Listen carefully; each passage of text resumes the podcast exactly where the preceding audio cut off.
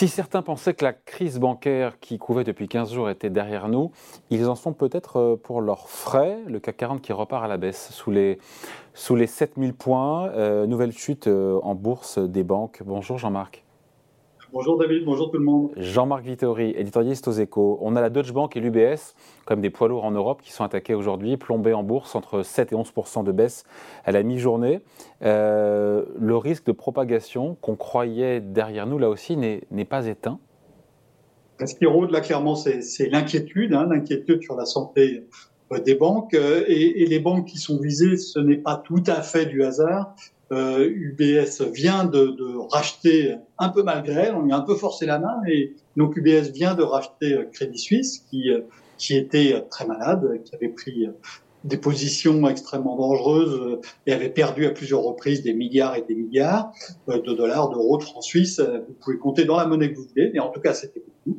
Et, et, donc, l'autre grande banque fragile en Europe depuis longtemps, c'est c'est Deutsche Bank. Alors, elle a fait un gros travail de ménage, elle a, enlevé beaucoup de risques de son bilan, mais il en reste et on ne sait pas exactement ce qu'il reste. Et, c'est sans doute ça qui, fait de l'inquiétude hein, sur ces deux grandes banques européennes.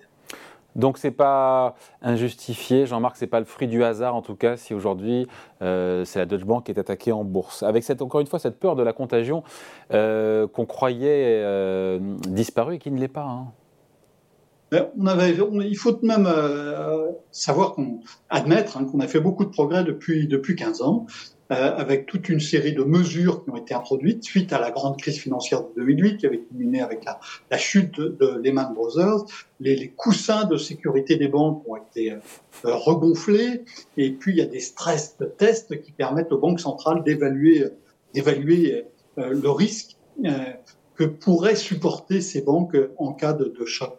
Euh, mais évidemment, ça n'est pas facile à faire et ça n'est pas facile à faire en particulier pour la Suisse. Et ça, je pense que c'est pas du tout par hasard si ça c'est euh, si, si, la crise bancaire euh, née encore une fois aux États-Unis hein, a touché très vite l'Europe et en Europe si elle a touché très vite la Suisse c'est parce que la Suisse, elle a deux énormes banques, deux énormes banques avec avec des structures euh, de régulation en face qui ne sont pas euh, à la puissance de ces banques. Et, je pense que dans ce qui s'est joué euh, au Crédit Suisse. Et lors de la grande crise financière de 2008, c'était UBS qui avait failli flancher. Hein, parmi les grandes banques européennes, c'était UBS qui avait été l'une des plus des plus frappées.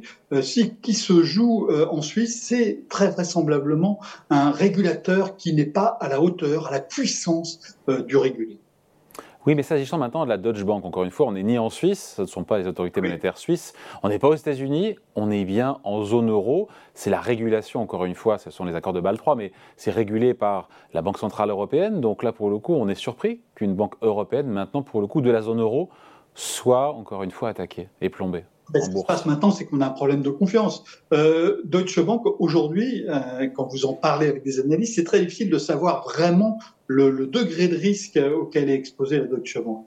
Euh, Crédit Suisse, maintenant, on sait qu'ils ont pris trop de risques. Ça ne pouvait plus tenir.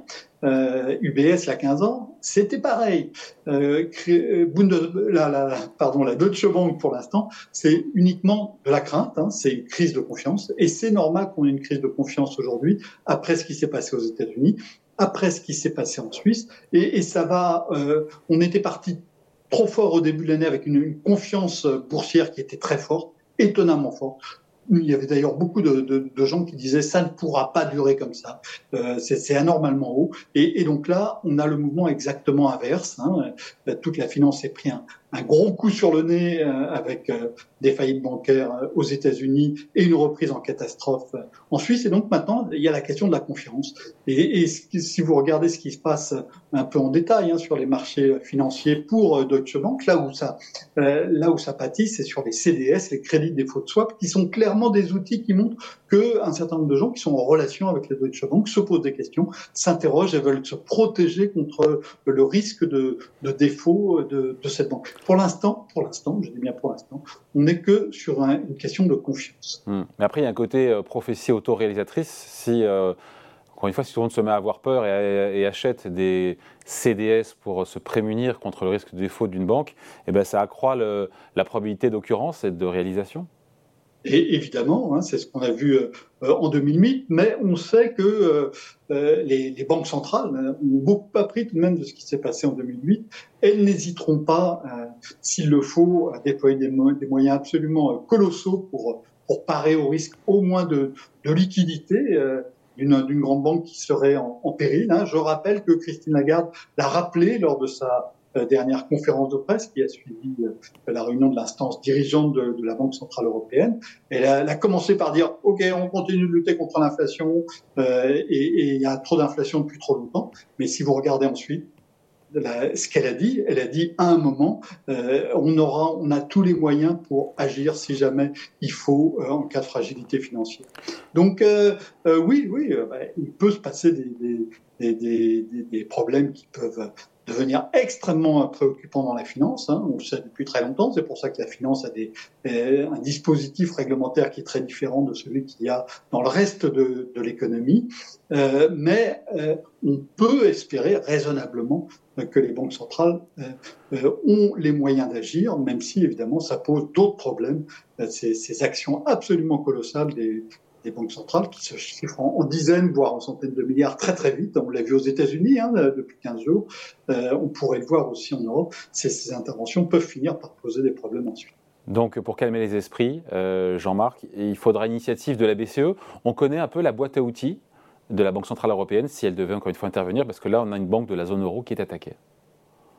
Euh, on ne va pas rentrer dans le, dans le détail, il y, a, il, y a, il, y a, il y a de quoi faire. il y a de quoi faire dans cette boîte à outils. Bon, donc c'est-à-dire que c'est une histoire qui, in fine, se terminera bien, même euh, peut-être avec de la casse quand même malgré tout, parce que euh, la Banque centrale interviendra en, dernier recours, comme on dit, et puis il y a aussi les gouvernements. On a vu ce qu'a fait Janet Yellen et le Trésor américain en garantissant euh, de manière illimitée les dépôts des, clients de SVB et d'autres banques régionales qui étaient en difficulté. C'est aussi une arme ultime, ça, pour, pour les autorités publiques il y, a, des outils clairement pour, pour agir. Euh, on sait beaucoup mieux s'en servir aujourd'hui qu'il y a 20 ans ou, 15 ans. On a vraiment tiré les leçons de, ce qui s'est passé.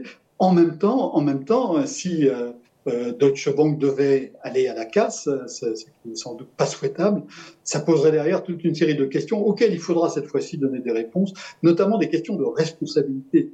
Ça n'est pas possible d'avoir une finance qui euh, gagne beaucoup d'argent quand ça va bien et qui coûte très cher aux contribuables ou euh, au système dans son ensemble quand ça va mal. On a là, moi je pense, un problème majeur sur lequel il va falloir travailler et, sur lequel on n'avait pas assez travaillé euh, après la dernière crise et, on voit clairement que cette question va être posée. Hmm. Question cruciale qu'on se posera évidemment une fois que l'incendie aura été éteint. Jean-Marc, on est d'accord là-dessus?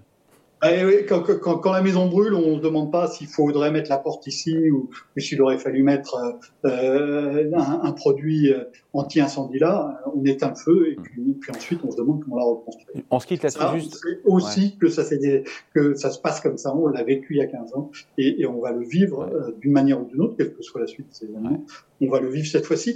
Mais on a tout de même déjà euh, tirer un certain nombre de leçons, euh, et ça c'est très différent de ce qui s'est passé en 2008 où on comprenait absolument pas.